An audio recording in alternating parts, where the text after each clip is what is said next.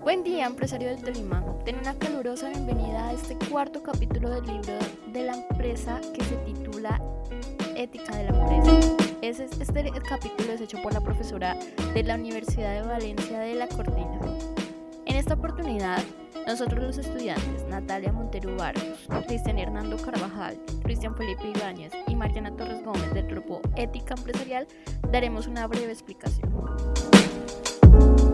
Ahora bien, ya que hablaremos del capítulo cuarto del libro de la ética de la empresa, debemos tener claro que el objetivo de este capítulo es superar obstáculos exponiendo razones por las que la ética empresarial es posible y necesaria.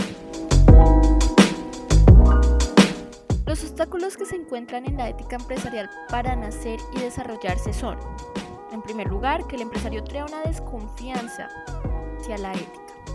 Y este empresario toma posiciones contra esta ética, pues para hacer negocios preferirá fijarse en los precios y olvidarse de la ética común y corriente. Pero los negocios tienen que tener una ética propia. Por otro lado, la misión de la empresa consiste en maximizar beneficios en términos de dinero, prestigio y poder.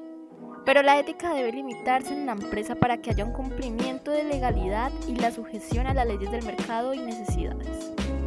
Por ende, hay una auténtica necesidad para las empresas y para la sociedad de la ética de la convicción a la ética de la responsabilidad convencida.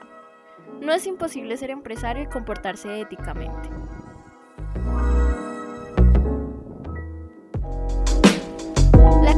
y el pragmatismo es el estado puro de los inmorales entre la comisión intolerante y el paratismo de toda la actitud conveniente del hombre llamado a la política. En la responsabilidad convencida, las decisiones concretas quedan en manos de los sujetos que tienen que ser responsables de ello. Así pues, se busca en primera instancia recuperar la confianza. También encontramos cuáles son las razones para el nacimiento de la ética empresarial donde como primera razón tenemos la urgencia de recuperar la confianza de la empresa. Pues por falta de confianza y credibilidad se puede ocasionar que el funcionamiento de la empresa no sea pleno. También la necesidad de tomar decisiones a largo plazo, donde se busca que la empresa se plantee un beneficio a largo plazo y no a corto plazo, porque pueden ser suicidas, pues la responsabilidad puede ser muy grande y por eso lo mejor es buscar el beneficio a largo plazo. Igualmente, se busca la responsabilidad social de la empresa, en donde las empresas son ahora instituciones con valores morales colectivos, comunitarios y corporativos y en donde la gente actúa en grupo. No solo los individuos son moralmente responsables, sino también las empresas.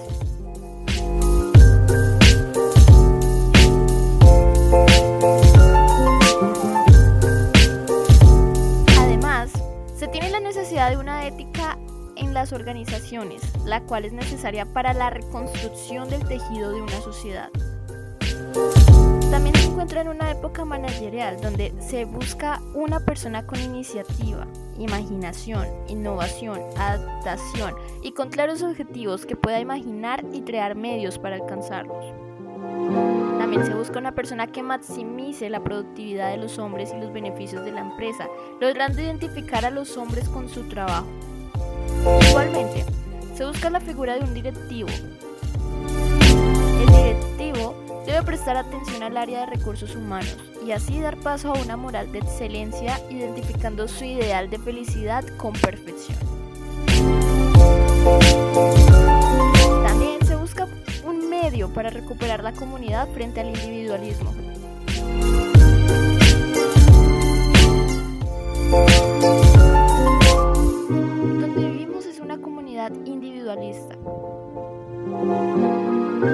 También los hombres pueden defender valores y se sienten identificados con el grupo al que pertenecen. Esto es lo que debería ofrecerle la empresa.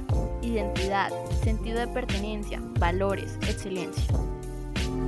Asimismo, nos encontramos la imposibilidad de eludir el nivel postconvencional, donde la ética de la empresa no es una moda ni es cosmética, es una auténtica necesidad social. Postconvencional no se considera justo lo que se adecua a las normas de una sociedad concreta, sino a principios universales, derechos humanos y valores. Por eso, Las personas que son conscientes de estos derechos y valores no permitirán recibir un trato inferior al que se merece. En este capítulo también podemos evidenciar cómo de la Cortina nos explica qué es la ética empresarial.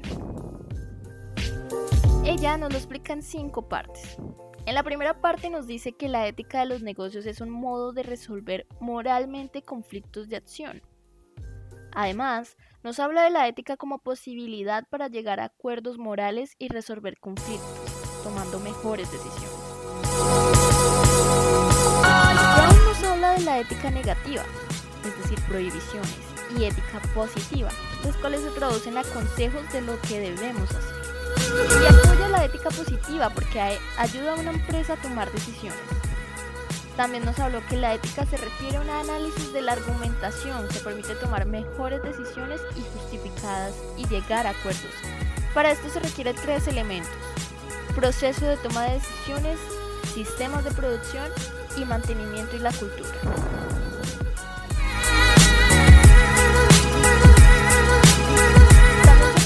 Que la gente actúa en conjunto moralmente, en donde a pesar que hayan conflictos y desacuerdos prevalece la unión.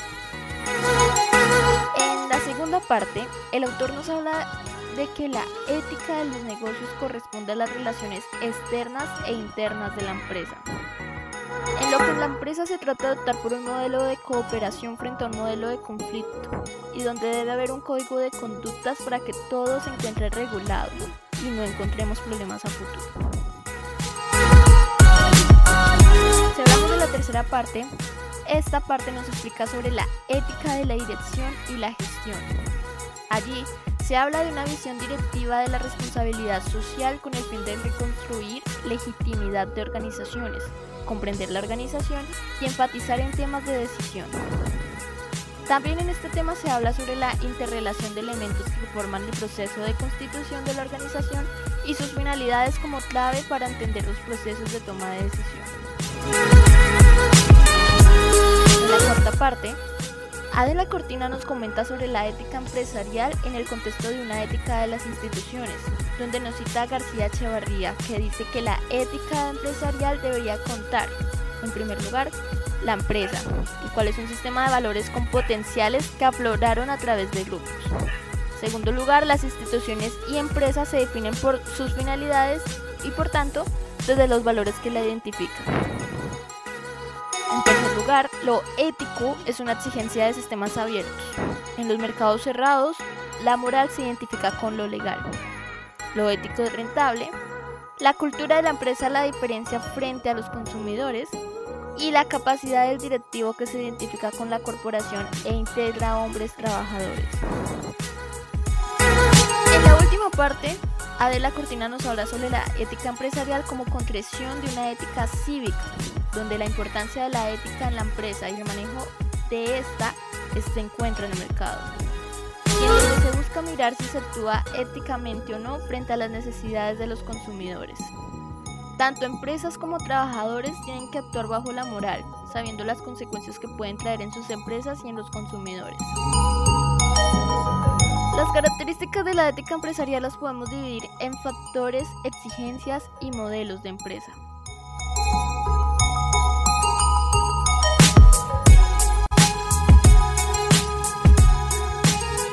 factores son una actividad empresarial en una actividad humana con finalidad social y estas actitudes hoy se modulan sobre el trasfondo de una ética cívica. A continuación enlistaré las exigencias. No es una ética de la convicción, sino una responsabilidad por las consecuencias de las decisiones que se toman. La ética de la empresa es una ética de la responsabilidad convencida. Los consumidores son interlocutores válidos y una ética de la empresa exige tener en cuenta sus intereses a través de un mecanismo de participación efectivo. Los miembros de la empresa también son interlocutores válidos. Los miembros de la empresa tienen que cumplir con sus obligaciones y corresponsabilizarse por cómo anda la empresa a la que pertenece. Una empresa actual ha de atenerse a un marco postconvencional de justicia legal y convencional. Asimismo, los modelos de la empresa se dividen en dos. El primero es el capitalismo neoamericano, donde la empresa es considerada como una mercancía de la que el propietario dispone. Podemos decir que es solo un paquete de acciones que compra y con el que se puede hacer lo que quiera. El segundo modelo es el nano. Hace referencia a las ventajas que puede ofrecer el comunitarismo sin olvidar que el universalismo es irreversible. Con proyectos a largo plazo con corporaciones y conjuntos de personas que trabajan unidas por una tarea.